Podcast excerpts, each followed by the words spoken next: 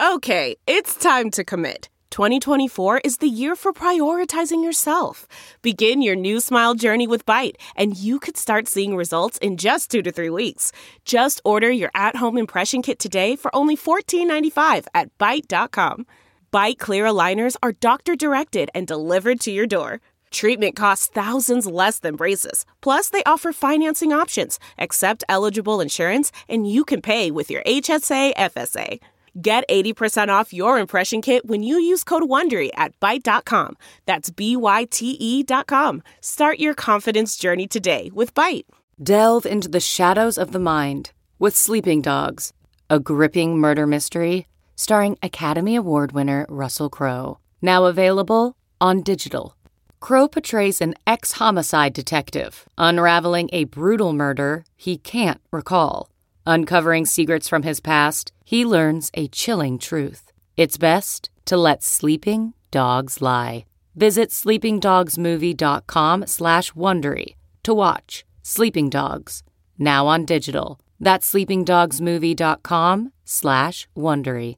CarMax is putting peace of mind back in car shopping by putting you in the driver's seat to find a ride that's right for you. Because at CarMax, we believe you shouldn't just settle for a car, you should love your car. That's why every car we sell is CarMax certified quality so you can be sure with upfront pricing that's the same for every customer. So don't settle. Find love at first drive and start shopping now at CarMax.com. CarMax, the way car buying should be. Arrancó la Champions League 2020 y el Madrid perdió. Se dan cuenta que Luis Suárez no hacía falta. Bueno, por lo menos por ahora. El Barça ganó, goleó sin el uruguayo.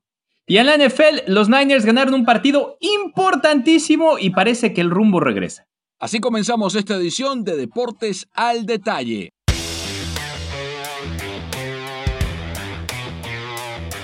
Hola, ¿qué tal? Buenos días, tardes o noches, dependiendo de la parte del mundo donde se conecten. Bienvenidos a otra edición, episodio. Ya perdí la cuenta, siete, ocho. Perdí la cuenta, partner. ¿Cuántos van? Ocho.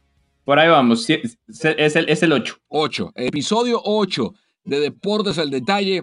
Carlos Justis, quien les habla, Carlos Mauricio Ramírez, Pedro Andrade, eh, desde Salt Lake City. Hoy tuvo inconvenientes tecnológicos no identificados pero pronto se va a reanudar su conexión con nosotros acá en el podcast par semana de Champions. Regresó la UEFA Champions League. Y vamos a comenzar con los partidos de este miércoles, específicamente con uno que tiene a mucha gente, por supuesto, eh, con la boca abierta, sorprendidos, porque el Real Madrid ante un Shakhtar Donetsk que si bien es cierto nos ha acostumbrado a ser un equipo que en Europa compite, que clasifica con asiduidad a las siguientes instancias de la Champions, a pasar la fase de grupo, es un equipo que está básicamente diezmado por el COVID. Faltaron seis titulares al partido este miércoles contra el Madrid y pese a eso fueron al Alfredo y Estefano y ganaron 3 a 2 partner.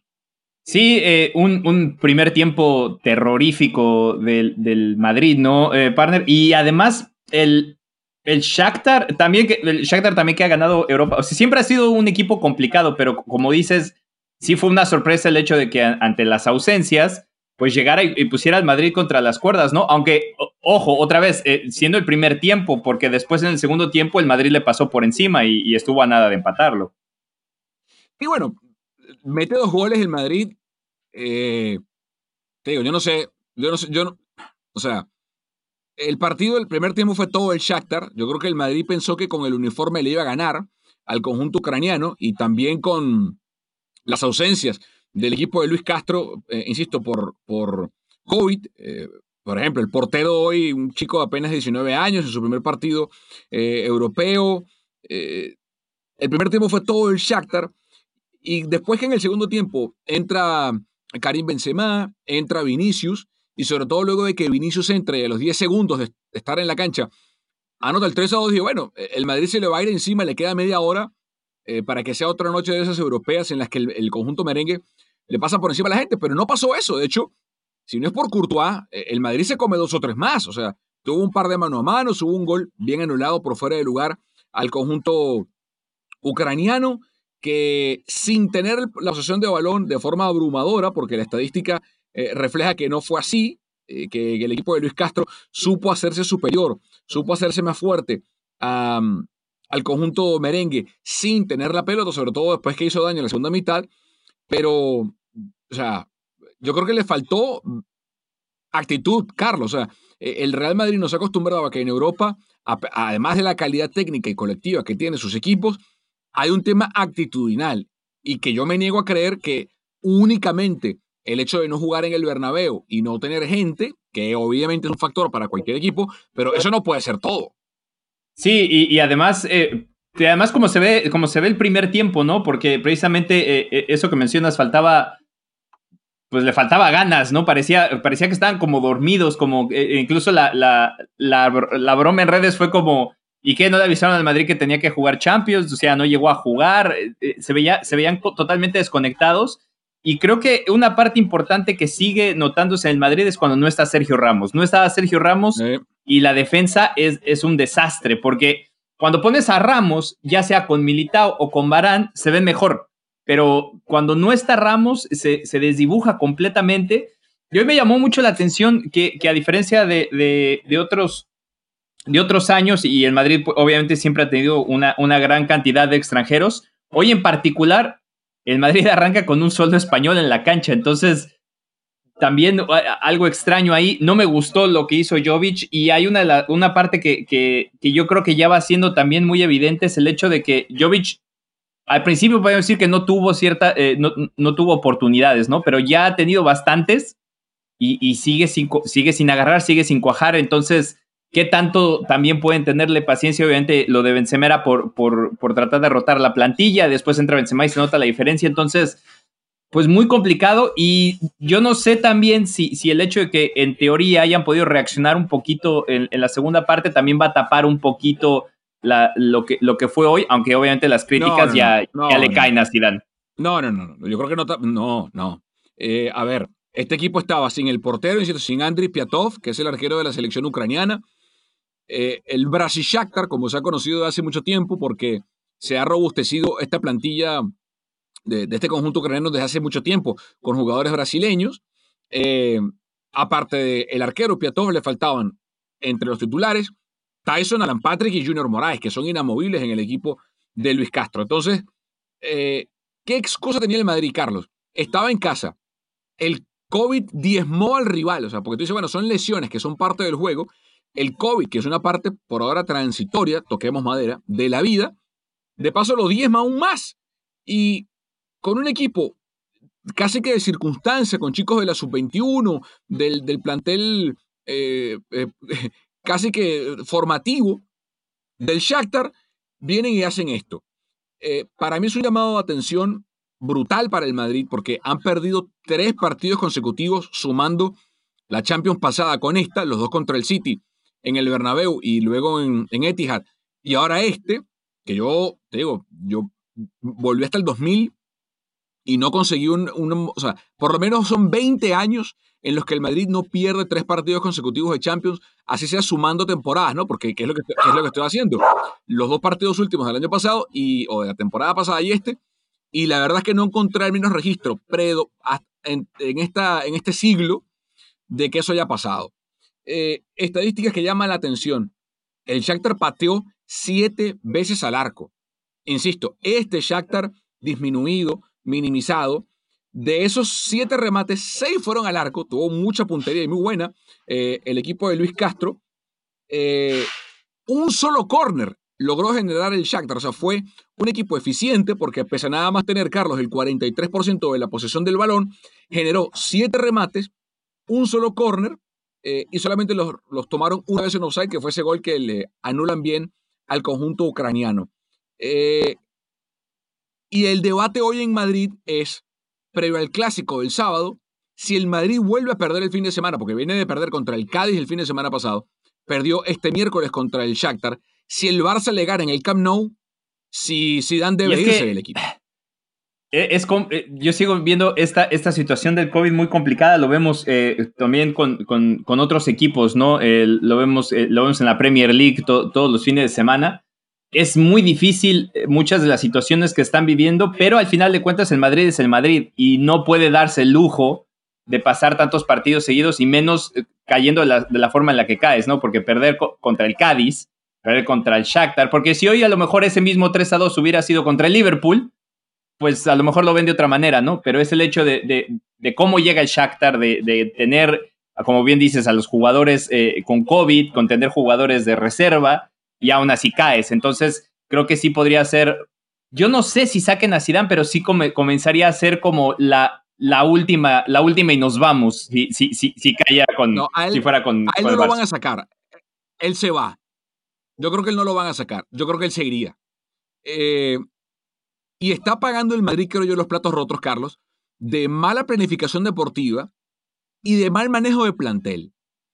Eh, yo creo que hay dos, y, quiero saber tu opinión, yo creo que hay dos factores o dos, mejor dicho, condiciones, características que todo buen entrenador de fútbol debe tener.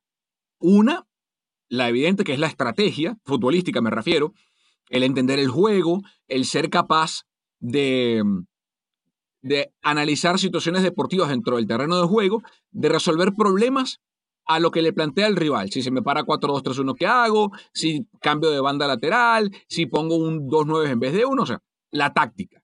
Debe entender y saber de táctica. Para mí es lo primero. Y lo segundo, en igual orden de importancia, simplemente enumerando, tiene que ser un manejador de grupo, un gerente emocional.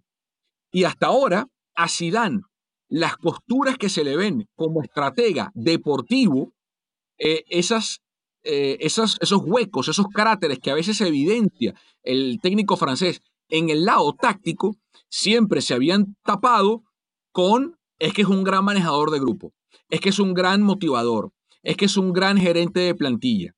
Cuando ganó las tres Champions consecutivas, ese era el discurso. Bueno, el Madrid no nos presenta ninguna innovación táctica que nos llene los ojos, pero es un equipo muy eficiente, granítico, sólido, de concreto, que con un gerente emocional en la cabeza como Zidane, el equipo avanza. Pero es que ahora, Carlos, ni lo uno ni lo otro. Porque fíjate tú, dime tú si el Madrid no sería mejor, no se vería mejor en el terreno de juego con Reguilón por la izquierda en vez de Marcelo, con James y con Bale en vez de Asensio y Rodrigo. Y, son, te menciono esos tres, que los tres hoy están brillando, sobre todo James y Reguilón, porque Bale ha jugado apenas partidos con el Tottenham, pero son activos que bajo la tutela de Sidán o se desperdiciaron o se, o, se, depreciaron al punto que el equipo salió de los tres por distintas razones. Entonces, eh, hay una carga que tiene que lidiar Sidán porque ya tácticamente se sabe que no le da. no es un genio táctico Sidán. Pero ya lo otro, que era lo que mejor manejaba, tampoco. Pero también, si, si lo analizas desde ese punto de vista, está bien planteó mal el partido al principio, pero supo darle, supo darle una vuelta y, supo venir, supo venir de atrás. Eh, pero, pero ¿por, qué lo planteó mal? ¿Por, los, por, el, por la No, pero y ni siquiera, porque también tiene mucho que ver. Al final de cuentas, el, entrenador puede hacer hasta cierto punto tanto. Es, es la, misma, es la misma alineación con, con, con, la que quedó campeón el año pasado. Es la misma alineación que a pesar de los errores que tuvo contra el City tampoco fue tan fatídico y es y al final de cuentas la misma alineación o, por lo menos el parado táctico con el que quedó campeón tres de Champions, sí. Ok, tenía Bale, tenía Cristiano, lo que quieras, pero entonces para mí pasa más también por el rendimiento de los jugadores que por el cambio, con el cambio que puede hacer Zidane. Al final de cuentas Zidane ajustó en la segunda parte y casi le sale. Entonces, obviamente iba a dejar espacios atrás, porque una vez que te le tiras enfrente al, al, rival y lo estás presionando y le estás quitando balones, que le quitó muchísimos balones en la salida al Shakhtar, obviamente quedas, quedas desprevenido atrás, pero hubo un cambio. Yo, yo entendería el, el factor no, sub, no sabe qué hacer, sí se hubiera quedado igual, pero no lo hizo. Salió a presionar, salió a quitar balones, tiró mucho más veces a puertas, se quedó con el balón. Pero, pero va, y, y, no sale. ¿a, ti, te pareció que el equipo estaba listo hoy? ¿A ti te pareció que el equipo salió hoy listo para jugar? Contra el Shakhtar o sea, para mí el equipo hoy tiene la cabeza en el sábado y no. Por eso, pero ¿eso qué tanto es culpa de Zidane y qué tanto es culpa de, los 11 que, empiezan el, juego? Para, mí mucho. Para mí mucho. O sea, para, para mí es compartida. Los jugadores juegan, evidentemente. Y Zidane lo sabe, que fue jugador mejor que, la, que el 99% de los jugadores que alguna vez jugaron al fútbol. Pero ya van varias veces, no es nuevo esto, que el, que el equipo salta al terreno de juego, Carlos, flat, plano. Pasó contra el Cádiz, pasó hoy, pasó contra el City las dos veces. Eh, y el Madrid, es cierto que ganó la liga, como la ganó, una liga rara, sin, sin, sin visitantes, o sea, sin localía, porque al final de cuentas, al no haber público, no haber localía, y terminó ganando partidos con el bar, con los defendiéndose muy bien, físicamente a tope, pero tampoco, o sea, e, es el, digamos, después de 8 o 10 partidos post pandemia, hoy con el video es para mí el mismo equipo del año del que terminó la liga, pero que ya lo vieron varias veces y ah, la cosa es por aquí. Y ya, y lo que tú dices es clave, sin Sergio Ramos es la mitad del equipo. Sí, porque además se desdibuja, se desdibuja completo, pero eh, eso de... A mí la parte que, que me, que me sorprende, que no, que no entiendo, y, que yo insisto que es más jugador que, que, entrenador, es, es no salir concentrado. Porque al final de cuentas, el entrenador te da, el entrenador te da un parado táctico, te dice esto es lo que vamos a hacer, y tú como jugador tienes que salir y ejecutarlo. Entonces, si, si el entrenador plantea esto, porque si yo entendería si fuera, ah, bueno, es que le están ganando la espalda porque Mendy se está moviendo aquí o porque Valverde no está donde debe estar. Esa parte, entonces sí, sí es un problema táctico.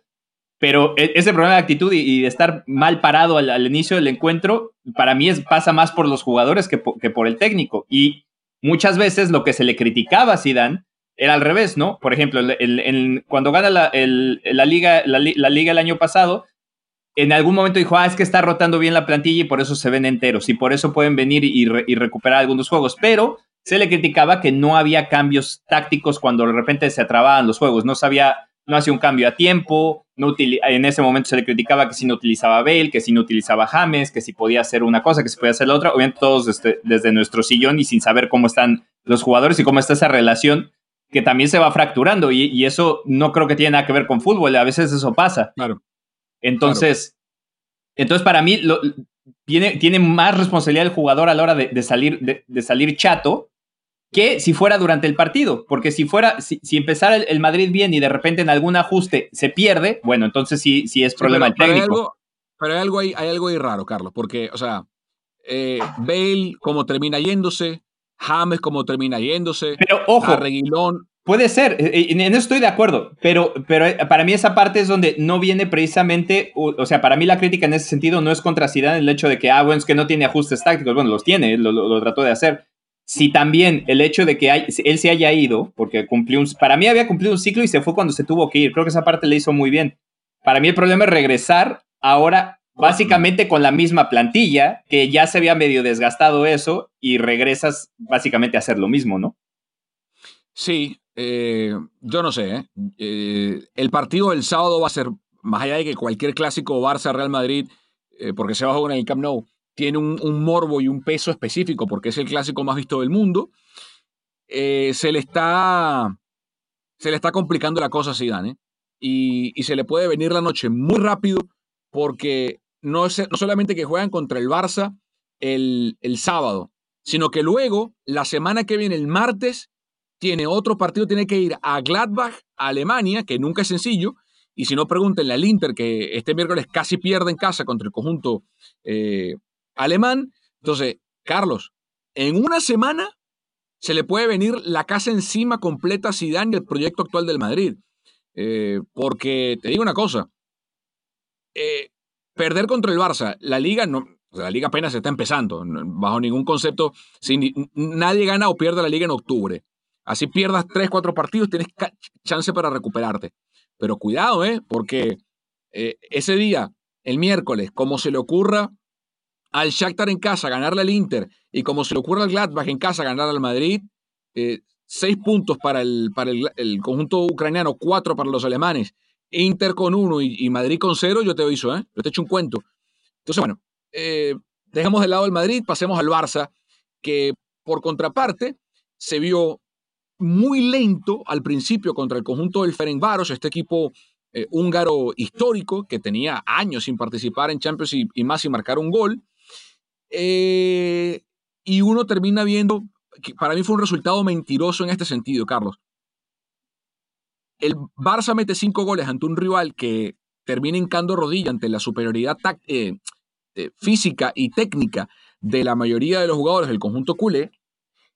Y probablemente Kuman dirá, bueno, fíjense, marcamos cinco goles pese a no tener un, delantero nueve que cuando yo hablo de delantero 9 no me refiero al típico 9 de área que, que la pisa y no, y no sale, que, que no abandona de ese ecosistema de las 16,50, pero pareciera más y más evidente que a este Barça, de pronto contra el Ferencváros, le alcanza con los goles de Messi, Fati, Cuchiño, Pedri y Dembélé, pero cuando le toca enfrentarse a los grandes, como le pasó contra el Sevilla en la liga o hasta contra el Getafe, que si no es un grande, es un equipo que te complica como lo pasó en Europa League, si no tienes ese delantero que genere espacios entrando y saliendo del área, moviendo los centrales, adelantando líneas y que tenga esa capacidad de definición, eh, sí que le puede complicar. Entonces, fue una muy buena exhibición, pero no sé qué opinas tú del tema del delantero centro y, el, empecinamiento que tenía Kuman en traer a, Memphis Depay, ¿no?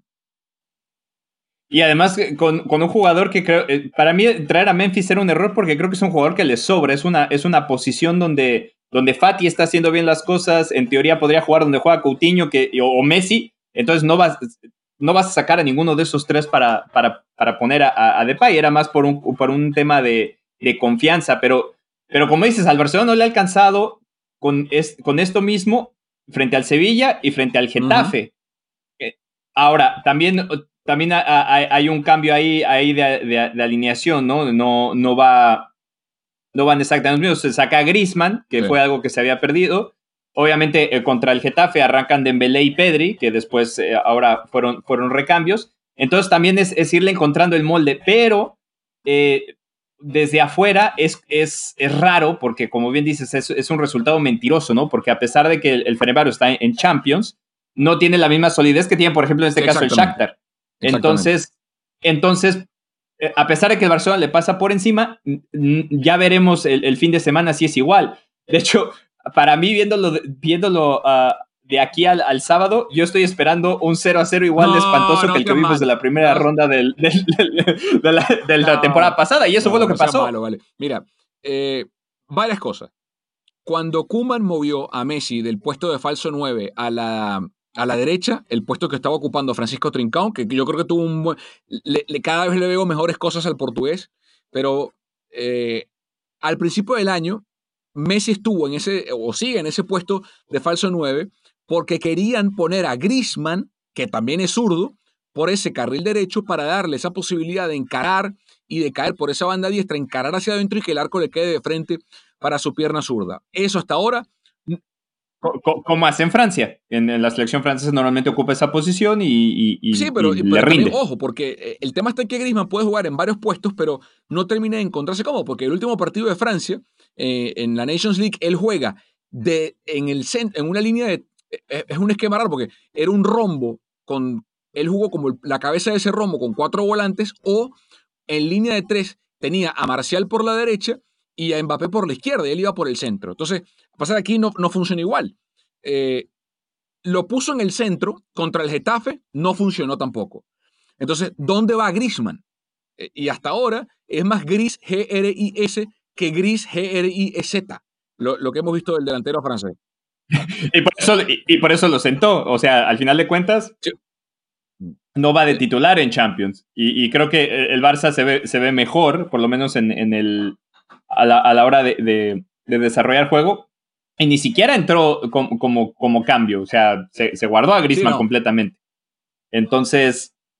Sí, sí, por supuesto. Entonces, eh, otra cosa del partido del Barça. Así como hablamos de cuánto daño le hace el Madrid la ausencia de Sergio Ramos, eh, partner, yo creo que cada vez más le está haciendo daño la presencia de Gerard Piqué al Barça en partidos de este calibre. Y cuando hablo de este calibre me refiero a Europa. Y cuidado, eh, que el Ferenbaros no es el Bayern, no es el City, no es el, eh, el, Paris Saint Germain o la Atalanta.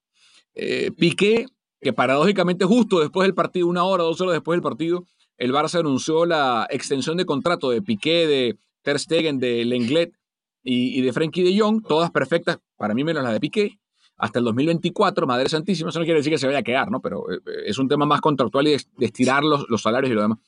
Pero, pero Piqué, Carlos, si no puede tomar, si, si le gana la espalda en carrera, con todo el respeto del mundo, un delantero de el Ferenbaros, cuando lo agarre otra vez el Bayern o lo agarre otro equipo de élite europea, Carlos, al Barça le hacen cinco más o ocho más otra vez. O, el mismo Madrid, el año pasado, el, torneo pasado, eh, eh, Vinicius y, Mariano Díaz acaban metiéndole los goles. Entonces, a, mí Piqué, eh, por muchos años creo que ha sido una, una de sus debilidades. La ventaja era que en selección española tenía a Puyol y tenía a Ramos por un lado. Después tiene a Ramos. En el, en el Barça siempre, siempre estuvo acompañado de un central que, que le cubría muchas cosas. Entonces, a mí nunca ha sido de mi total agrado Piqué, que no creo que nunca sea, para mí ha sido el, referente como central. Siempre creo que es un, central que tenía que ir con otro central de, más jerarquía y creo que cada vez se nota más, ¿no? Antes se podía suplir un poquito porque estaba más joven, a lo mejor tenía un poquito más de velocidad, siempre ha tenido arqueros buenos. cuando lo ayudaba Dani Alves por esa banda derecha, también le salvaba las papas, igual que Jordi Alba, que también tenían una velocidad impresionante. Entonces, cuando él se equivocaba, venían a hacerle el recorrido. Y muchas de esas cosas se fueron tapando. Ahora ya no. Ahora ya no es lo mismo. Eh, Jordi ya, ya no está, no tiene la universidad, ahora está Sergio Dez, no ha encontrado un lateral derecho desde que se fue eh, Dani Alves, y eso ha ido exhibiendo de a poquito a poquito. Y el inglés es bueno, pero no es, o sea, tiene otras, tiene otras características que no tiene Puyol ni Mascherano, por ejemplo, o hasta Rafa Márquez. Eh, yo coincido contigo. Y, no, y además Macharano ni siquiera era central, de repente se les ocurrió habilitarlo de central porque se fueron quedando sin centrales, que fue, que fue todavía la más de Macharano de regresar, de, correr y de meter marca, le tapaba muchas veces a Piqué. Piqué para mí es un gran central, lo sigue siendo en cuanto a esta característica. El juego aéreo es muy bueno, eh, la salida por abajo es muy buena, eh, tiene un pie muy educado para ser un central, pero eh, y, y, ya con la edad que tiene, con los 34 años que tiene Piqué, 33, 34 años que tiene, porque eres del 87, eh, misma generación de Messi y de Fábregas, cuando lo agarran mal parado, Carlos, si a los 26, 25, 28 le, lo podía medianamente aguantar a esta, a esta edad, ya no le da más. y, si Kuman, y, el problema va a estar aquí, si el Barça, eh, porque hemos visto un poco bloques un poco más bajos, distintos bloques, pero si el Barça le toca ir arriba, a buscar arriba, presionar y a meter bloques altos, si tiene mucho espacio en la espalda, Piqué es un, eh, una invitación al, pelotazo largo, al pase largo a la espalda del central catalán para que cualquier delantero del mundo, medianamente rápido, como pasó contra el Ferenbaros, explote su velocidad y quede totalmente expuesto. Enter Ronald Araujo, el, central uruguayo, que lo hemos visto lo suficientemente como para saber que es un proyecto interesantísimo que ya cuenta para la selección uruguaya, que el maestro Tavares y compañía lo ven como el acompañante presente futuro de José María Jiménez en la selección charrúa, pero que todavía no está al nivel de Jiménez o de Godín en su momento ni remotamente. Entonces, no hay un puente por ahora conector entre Piqué y Araujo, que yo creo que es lo que le falta a la plantilla de Barça, que en teoría va a ser Eric García, digo en teoría porque hay que ver a Eric García, que el Barça ficha Eric García no significa que vaya a ser el puente ideal entre Piqué y Araujo, que es lo que yo creo que está buscando el Barça, porque uno está muy joven, Araujo 21, otro ya está avanzado, 30 y pico, Piqué, falta ese central de entre 25 y 29 años o 28 años, que sea el acompañante ideal del inglés para partidos bravos, para partidos de cinturón apretado y de, cuchillo entre los dientes. Sí, y, además de todo traerlo en invierno, eh, bueno, ahora empezamos más tarde la, temporada, creo que eso, creo, que eso, eso ayuda un poco, ¿no? Pero por cómo se va a recorrer también la, eh, la ventana de transferencias, pues también que llegue un jugador nuevo a esas alturas a, acoplarse, a lo mejor no te, salva, no te salva este torneo, ¿no? Y ahí es donde comienzas a, acumular jugadores por, porque sí, o sea, no necesitas tener a Piqué, más a Eric García, más a Yo no sé, yo Estoy de acuerdo contigo, creo que ese movimiento ya se tendría que haber hecho, pero al final de cuentas, eh, yo creo que le podrías dar más juego a Araujo. Es lo, lo platicamos el otro día que pasa eh, con, los San Jose Earthquakes.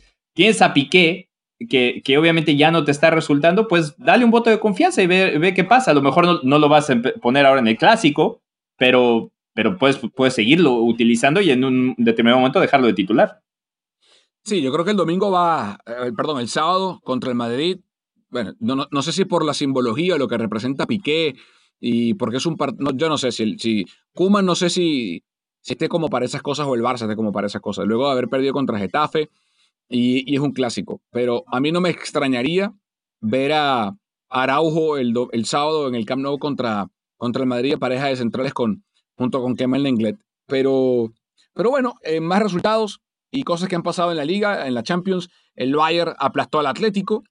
22 partidos consecutivos en Europa, Carlos, sin marcar de visitante Luis Suárez. Y hoy se comió un par, eh, más allá de que yo creo que así hubiese anotado ambas, el Bayern igual le ganaba al Atlético de Madrid, pero em, vimos otra vez a Luis Suárez que desde hace un par de años no marcaba con el Barça de visitante en Europa.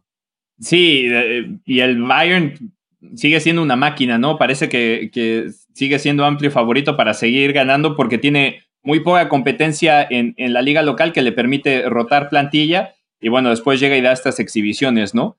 Entonces, eh, también eso creo que eh, hace ver peor al Atlético a lo mejor de lo que es, eh, pero al final de cuentas, si, si, el Atlético es un equipo que, que está invirtiendo y que, que, está armado para tratar de pelear en, las, instancias más altas de la Champions, pues bueno, pues ahí estás, ¿no? Eso te enseña dónde, dónde estás parado ahora. Y lo de Suárez, muy extraño, ¿no? Eh, eh, para mí creo que ya pasa por un tema mental saber que estás jugando un partido europeo y que, y que las cosas no se te dan.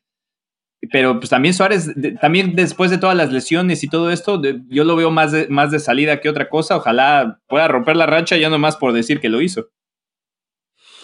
Eh, partidos de la jornada del PSG Man United fue extraordinario allá en, en París con los goles de Rashford y de Bruno Fernández, que se lo ve capitán en el equipo de Ole Gunnar Solskjaer, se vio muy bien y cuidado al PSG, ¿eh? cuidado al trabajo de Thomas Tuchel, eh, porque es cierto que está segundo en la liga, por debajo del Lille, que apenas está empezando, es obligatoriedad para el PSG ganar la Liga y con comodidad galopando, pero eh, el crédito de, de Tuchel se va a acabar rápido, le, va a importar muy poco a los jeques que el año, la temporada pasada llegaba a la final de la Champions con el PSG. Eh, este partido eh, y este grupo es más complicado de lo que mucha gente cree, porque de paso el Leipzig ganó su partido ante el Istanbul Basaksehir 2 por 0. Em, resultados llamativos.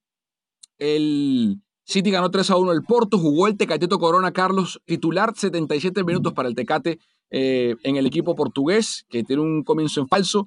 No anda bien el equipo de Sergio Conceição, ha ganado los últimos tres partidos entre Liga y Champions tiene dos derrotas y un empate. Eh, se alegrarán los americanistas que Mateo Uribe dio asistencia para el colombiano, su compatriota Luis Fernando Díaz. Pero bueno, otro partido para el Tecate Corona eh, en la Champions. Volvió a jugar Carlos de lateral derecho en el equipo de Sergio Consensao, eh, en el que también Agustín Marchesín fue titular. Sí, y en el Porto se ve bastante bien, incluso la, gente eh, que trabaja para, para, las redes sociales de, del Manchester City decía que, que seguían, teniendo estas regresiones como del Tecatito en, en CONCACAF. Entonces, sigue manteniendo el nivel, obviamente pierden contra el City, pero eh, a nivel individual creo que el, el Tecate sigue enseñando muy buenas cosas. Eh, clavado en esa posición, que es donde lo, utilizan en, el, en el Porto, y, creo que pues, le, ha rendido, le ha sacado resultados, no, lo, veo difícil. Ahora, obviamente, cuando juega contra un equipo así, pues también deja más espacios. nunca, Jesús Manuel nunca ha sido muy bueno para marcar, y bueno, hoy el City le, le, pasa factura, ¿no? Que el, City que también ha venido medio tambaleando ahí entre el final de la liga pasada y, y, cómo se han ido, se han ido las cosas. Eh, más repaso de mexicanos en, la UEFA Champions League este, fin de, eh, este martes y, miércoles, Carlos. Quiero, ¿qué lectura le das a, a lo de Edson Álvarez? Porque era el partido 1 de Champions, el conjunto de Eric Ten Hag terminó jugando 4-3-3, como ya es, eh, ya hace años parte del ADN del Ajax. Daily Blind, el hijo de Danny Blind, jugó como ese volante 4, si hablamos de la figura, por ejemplo, en el Barça, eh, ese, volante tiene el número 4, es la demarcación, más allá de que Blind use el 17, pero de volante 4 jugó Daily Blind y como centrales estuvo Schurz, el chico de apenas 20 años, como central por la derecha, Per Schurz, y el central por la izquierda fue Martínez. Eh, y se quedó en la banca todo el partido eh, Edson Álvarez. No sé qué lectura le da, si te preocupa o no, que ya el primer partido contra el Liverpool en casa, que Lisandro Martínez de 22 años, el exjugador de Defensa y Justicia, y Per Schurz de 20 como centrales y sobre todo lo de Blin como volante 5 o 4 en el esquema del Ajax, eh, en este partido han sido titulares por encima de Edson. No, yo creo que eh, de entrada el, el, entrenador no lo ve como central. Eh, nosotros sabemos que juega esa posición, incluso a veces creo que para mí es, es, es mejor stopper, porque ni siquiera como central, eh, si, juega un poquito en esa línea por delante, no necesariamente como cuatro, porque no, tampoco creo que Edson tiene suficiente distribución como para hacer un, un, cuatro total. Creo que ahí es donde funciona mejor, ¿no? Hoy, el, en, este parado, trata, sabe que está jugando contra el Liverpool, que hace dos años ganó la Champions, y pone al hombre de experiencia, ¿no? Al, al, holandés, además, que, que, representa algo para el club, lo pone, lo pone ahí como, como contención y ahí es donde, donde cae Danny Blin. Y este, y, y después eh, sí me llama la atención que no lo pongan entre los cambios, pero también el hecho de que Liverpool se pusiera arriba en el primer tiempo, pues tampoco te da para meter a un, a un, jugador de características netamente defensivas, porque tenía que estar saliendo al ataque. Grupo A, Bayern con 3, Lokomotiv con 1, el Salzburgo con 1 y el Atlético de Madrid goleado por el Bayern eh, sin unidades en la fecha 2. Vamos por grupo. En la fecha 2 en este grupo, partner, eh, Lokomotiv recibe en Moscú al Bayern la semana que viene, el martes, y el conjunto del Atlético de Madrid en el Wanda Metropolitano ante el Salzburgo. Eh, pronósticos para la semana que viene, el grupo A. Bayern y Atlético, ¿no? Hmm. ¿No? ¿Cuál son? Lokomotiv Bayern y Atlético Salzburgo. No, el, definitivamente el Bayern va a ser otra eh, exhibición de, muchos goles. No creo que vaya a, estar con menos de 3, 4 goles en, ese partido. Y después en el Atleti Salzburgo, eh, no vi mucho al Salzburgo, mucho al Salzburgo hoy y creo que la ventaja de estar en el, Wanda tal vez le ayude a sacar el resultado, aunque no, no muy cómodamente. Hmm. O sea, no, no, no, no te veo convencido entonces, ¿no? Yo creo que lo gana, pero no creo que lo gane cómodo. Yo creo que va, va a sufrir eh, así parecido a lo que le pasó hoy al Inter con el Gladbach. Vamos con el grupo B de la UEFA Champions League. El Shakhtar líder con tres, Gladbach con uno, Inter con uno, el Real Madrid sin unidades. Próxima fecha también el martes que viene. Eh, se van a enfrentar el Shakhtar en casa ante el Inter y el Real Madrid va a visitar el Borussia Mönchengladbach en Alemania. En el, en el Shakhtar Inter yo creo que vamos a tener un empate. Creo que, creo que el Shakhtar va a poder, eh, además estando en casa, visitar eh, siempre, eh, ir a visitar Rusia, visitar Ucrania, sobre todo ya cuando, cuando vas pasando estas fechas entre octubre, noviembre, diciembre y comienza a caer el frío, es complicadísimo. Entonces, por ahí, yo creo que ese va a ser un empate ahí entre el Shakhtar y el Inter. Y también me huele mm. empate entre el Gladbach y el Madrid, salvo que ve otra cosa, otra cara del Madrid este fin de semana. Si el Madrid tiene una cara totalmente diferente este fin de semana, creo que puede llegar, limpiarse las heridas un poquito, porque el Madrid es el Madrid en Champions, y ir y, ganarlo. Pero si, si, si, es una cara parecida a la de hoy, la que ves el sábado, no le va a sacar el resultado. Eh, hay que ver qué pasa con los jugadores del Shakhtar y el COVID, Carlos. ¿Quiénes se recuperan? ¿Quiénes llegan para ese partido contra el Inter de Milán? Eh, la lógica me dice que el Inter va a ir a buscarlo con todo, porque más allá de sumar un punto, perdió dos contra el Gladbach, que pudo haber perdido los tres porque eh, lo pudo haber perdido el, conjunto alemán marcó hoy sobre el final del partido, al final Lukaku le salva los muebles a, Conte, pero si el Shakhtar eh, llega sano, me gusta para ese partido contra el Inter, el Madrid debería ganarle al Gladbach, pero hay, que ver qué Madrid, ¿eh? porque presumo que va a sacar su mejor once el sábado en el Camp Nou y que ese mismo once lo va a tener que repetir porque y hay que ver eso, el desgaste, cómo llegan, no sé, eh, no sé. Vamos al grupo C, rapidito. City con tres, Olympiacos con tres, Olympique Marsella sin puntos y el Porto tampoco. Tiene unidades. En la próxima fecha, el día martes, el Manchester City visita al Olympique Marseille y el Porto del Tecate recibe al Olympiacos. En el, en el Marseille City, eh, con lo mucho que me duele decirlo por mi querido Andrés Villasboas, creo que el City se lo va, se lo va a llevar aunque estén en Marsella. Y en el Porto Olympiacos creo que el Porto, el Porto le puede sacar un resultado. Hoy el Marsella se vio, eh, el Olympique se vio un poquito chato y, con muy poquito el Olympiacos se lo sacó. Pero el Porto le plantó mejor cara al City con todo y el resultado. El, Porto, el, Porto, el Porto tuvo un accionar bastante decente y creo que eh, eso traducido a la hora que reciban al Olympiacos en casa le va a servir para, para sacar el resultado. De acuerdo. En el grupo D, para cerrar la primera, la primera vuelta de la Champions y los primeros cuatro grupos. Atalanta con tres, Liverpool con tres, el Ajax sin unidades y el Midtjylland danés sin puntos. La próxima fecha, Liverpool en casa ante el Midtjylland y el Atalanta en Bérgamo contra el Ajax. Creo que lo gana el Liverpool, pero va a llevar equipo alterno, lo más seguro, contra, va, a tratar ahí Klopp de rotar la plantilla un, poquito, pero se lo, va, se lo va a terminar llevando. Y el Atalanta le va a ganar al Ajax. El Atalanta es un equipo que desde el año pasado está muy bien armado, hace las cosas muy bien y ahora otra vez le clavó cuatro al Midtjylland. Entonces veo al Atalanta sacando el resultado frente al Ajax. De acuerdo. Tiene un partido en el papel más complicado de lo que parece el fin de semana. El Liverpool juega el sábado contra el Sheffield United al mediodía hora del Pacífico. Eh, este, este, Sheffield no se parece todavía en el arranque al Sheffield del año pasado. Está decimonoveno en la liga, pero eh, el Liverpool es tercero en la Premier y más allá de la victoria ajustada, eh, viene de empatar contra el Everton y de perder contra el Aston Villa 7 a 2. Entonces no puede darse el lujo el equipo del club de pasar tres fechas consecutivas sin ganar en la Premier. Así que va a sacar todo lo que tienen a disposición el fin de semana en Anfield contra el Sheffield para luego otra vez en Anfield, y yo coincido con un equipo alternativo, mezclado, eh, enfrentarse al, al Midtjylland. Entonces, vamos con los siguientes partidos de la Champions, los partidos, mejor dicho, del día miércoles. ¿Cómo está la tabla? En el grupo E, Krasnodar, Stad Rennes, Sevilla y Chelsea, todos con un punto. Hubo un par de empates, eh, a uno entre Krasnodar y Stad Rennes, a cero entre el Chelsea y el Sevilla en el eh, Stamford Bridge. Este grupo, el Krasnodar en Rusia, va a recibir el miércoles a las 10 y 50 de la mañana, hora del Pacífico, al Chelsea y el Sevilla en el Sánchez Pizjuán ante el Rennes. Para mí, lo gana Chelsea allá en Rusia y lo va a ganar el Sevilla ante el Ren. Sí, eh, yo estoy, completamente de acuerdo. Creo que el Chelsea, eh, obviamente el Sevilla es, es, un muy buen equipo. Parte de eso fue cómo se pudieron anular uno al otro.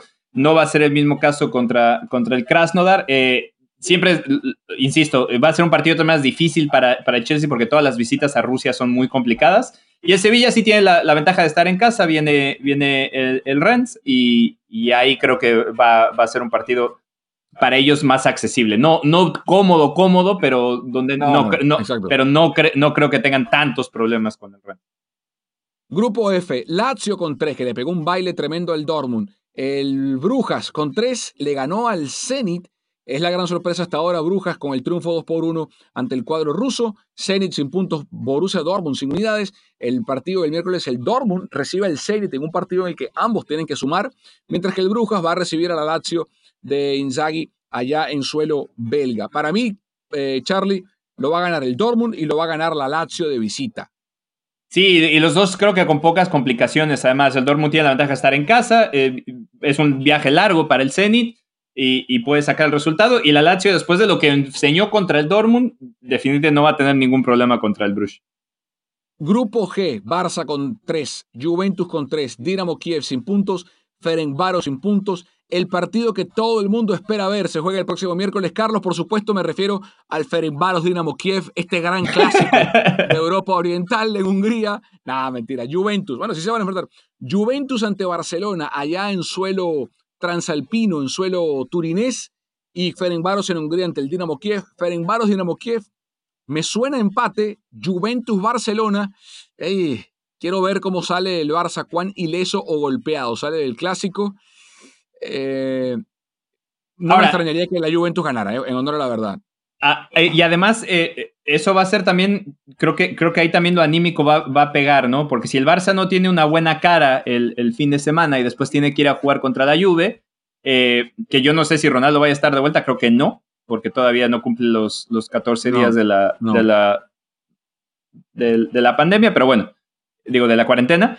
Pero de aún así, tener que llegar con, si diste una mala cara en el clásico, creo que le, puede pasar factura. Si no, si se ve, si se ve un equipo más, más enganchado, me gusta para empate o, para, que, para que sea un, gol tal vez de, uno de los dos para, para irse. La, Juve tiene la ventaja que tiene el partido contra el Elas Verona, que ha comenzado bien, es cierto.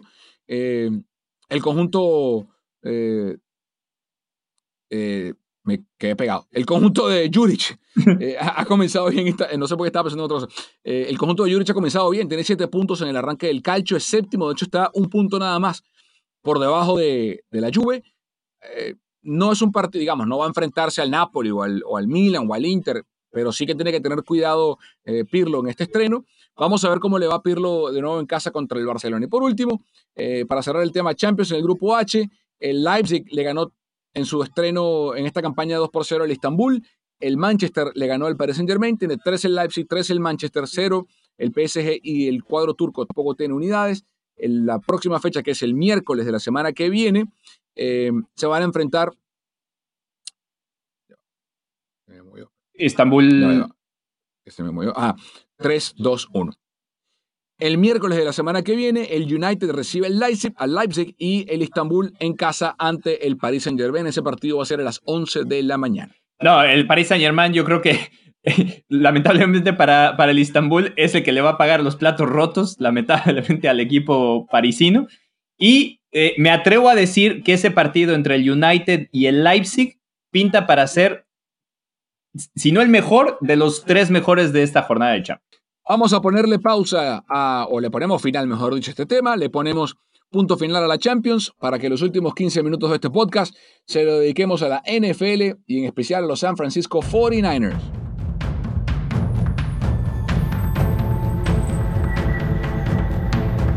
Y ganaron los Niners, y ganaron los Niners en un partido que era esencial para el futuro de esta campaña para el equipo de eh, Kyle Shanahan contra un rival divisional en casa.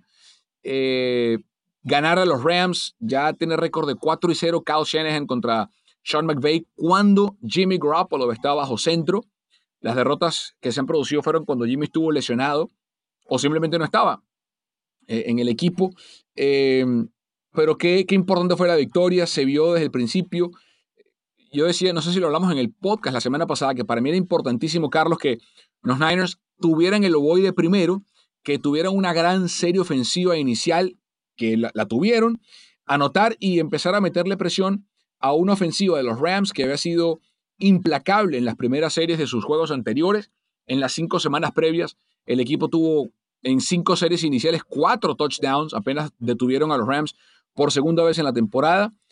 Eh, y para mí hay dos grandes historias, ¿no? El, tema ofensivo, de cómo logró la línea ofensiva de los Niners anular por completo a Aaron Donald, que yo creo que ni siquiera vino a Santa Clara, o si, o si alguien utilizó el 99, fue el gemelo, eh, el gemelo, sí, menos habilidoso de la familia Donald. Y la verdad es que no, que el trabajo lo hizo Daniel Brunskill y compañía en la línea ofensiva. Un triunfo enorme a la ofensiva con un Jimmy Garoppolo que tuvo un rating de 124.3, el QBR de 90.4.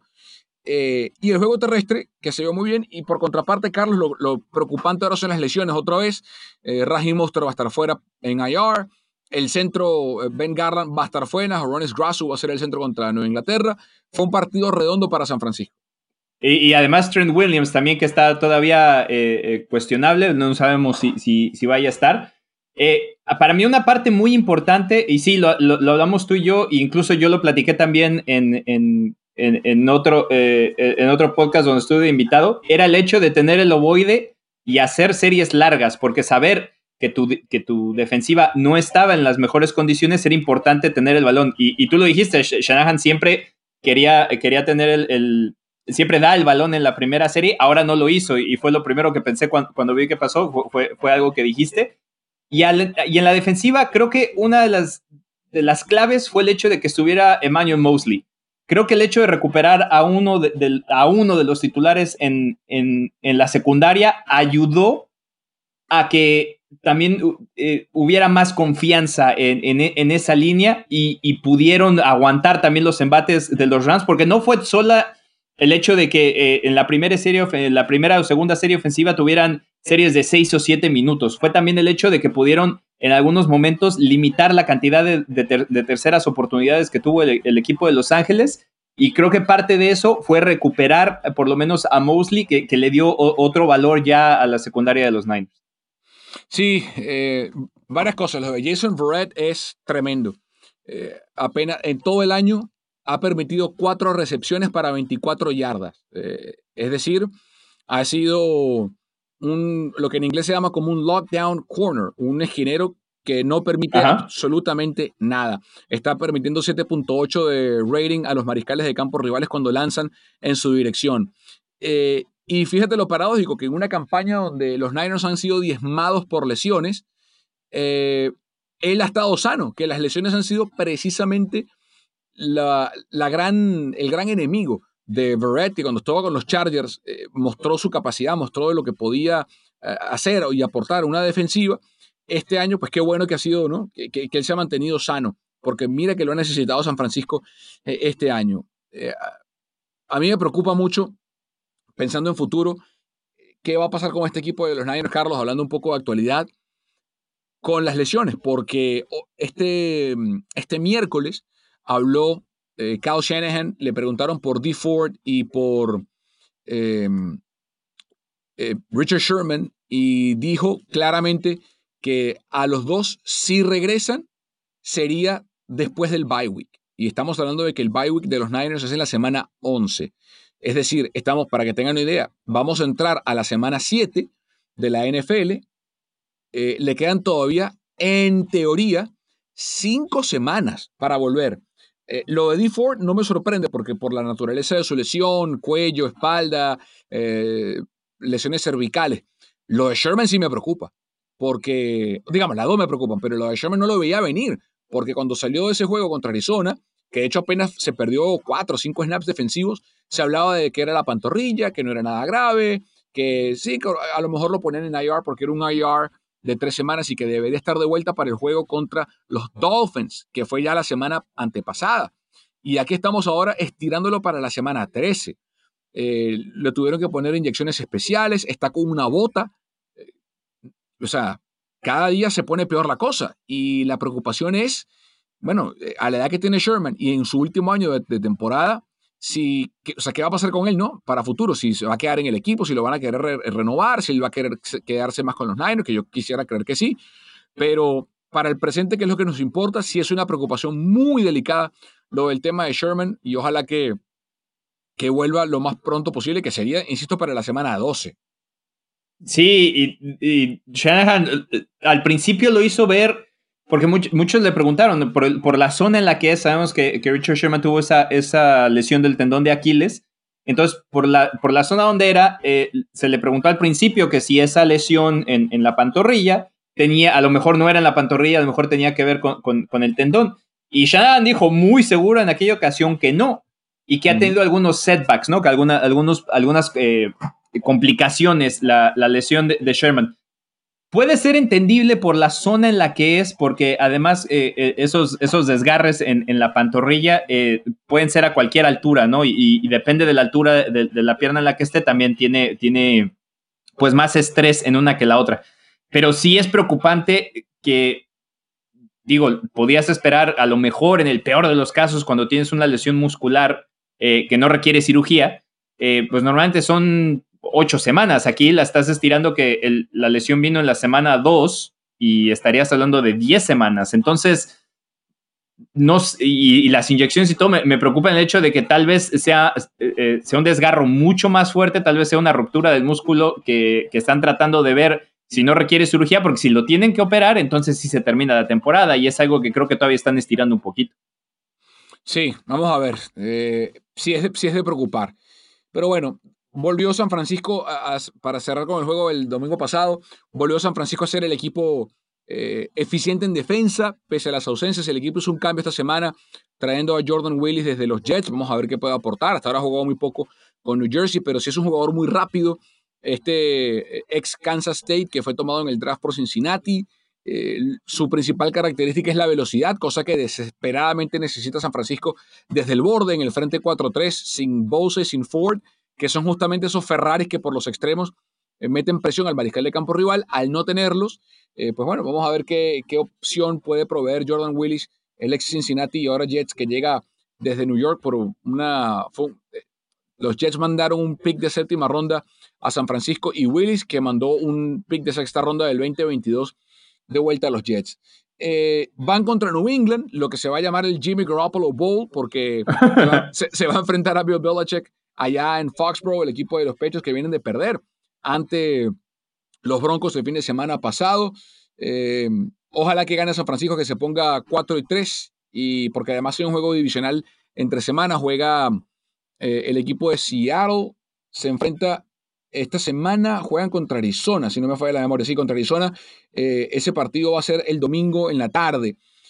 Así que bueno, vamos a ver que, si puede sacarle ventaja, recortarle un juego a los, a los Seahawks o empatar a, los Cardinals, que si pierden ese partido, pues tendrán también récord de 4 y 3 partners. Y además, eh, lo, dijimos al, principio de la temporada, incluso cuando, cuando estuvimos eh, en vivo por ahí en Instagram el día del draft, que definitivamente iba a ser la división más complicada y lo, y lo vemos. los, los Niners, que son últimos hoy, están con récord de 3 y 3.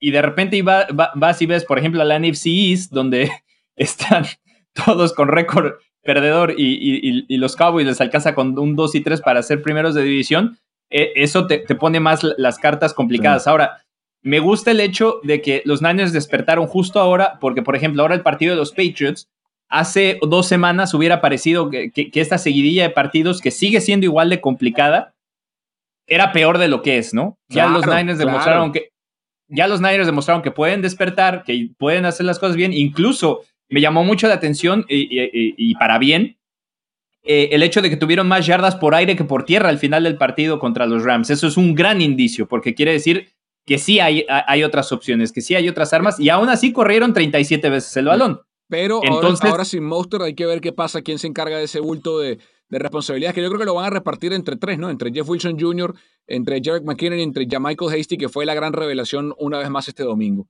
Eh, eh, siempre y cuando, siempre y cuando eh, Wilson pueda regresar completamente, estaba todavía cuestionable, no sé qué tantos reps puede tener, yo creo que el grueso va a ir para, para McKinnon, pero si, si los Niners pueden encontrar un par de huecos y abrir el play action como lo hicieron contra, contra, el, contra el equipo de Los Ángeles, tiene muchas opciones porque están estas, esta opción del, eh, del Deadpool, ¿no? De, que, es la jugada que, que decía Shanahan. Deadpool, X-Force. El Deadpool X-Force, donde puede correr la pelota ya sea a Yoko de Es mi jugada favorita de por vida, nada más por, o sea, por nombre y por resultado. No hay una jugada en la NFL que tenga un mejor nombre que esa. Además me encanta cómo lo dijo Shanahan. Creo que le pusieron así porque en la película, o sea, la, descripción es fantástica. Y, porque siguen siendo jugadas de ataque terrestre. Eh, pasan al registro a la hora, a la hora de, ponerlo en la estadística como, como un pase, pero al final de cuentas no lo es. Entonces, creo que el tener abierta esa, esa gama de posibilidades y el hecho de tener eh, ya sano a Divo, de tener sano a, a, a Yuk, que con lo que ha demostrado además, y, y, todo lo que te da George Kittle, eh, creo que eso, eso le da una ventaja a, los Niners para seguir viendo a lo, que, a lo que sigue sin tanta presión como estaba hace dos semanas. Bueno, partner, cerramos esta edición de Deportes al Detalle. Nos reencontramos la semana que viene con otra jornada de Champions, con otra jornada de NFL y esperemos que con Pedro Andrade ya con, con tecnología nueva allá en, en Salt Lake City. Así es, ojalá Pedrito usted regreso ya desde Salt Lake City y también se va definiendo la liguilla en el fútbol mexicano. Nos quedan dos jornadas, dos jornadas nada más. La analizamos, además que hay un partidazo este fin de semana, ¿no, señor Justice? Sí, señor, las Chivas Rayadas de Guadalajara frente al Cruz Azul, obviamente por la pantalla de Telemundo 48, estaremos en los comentarios en inglés.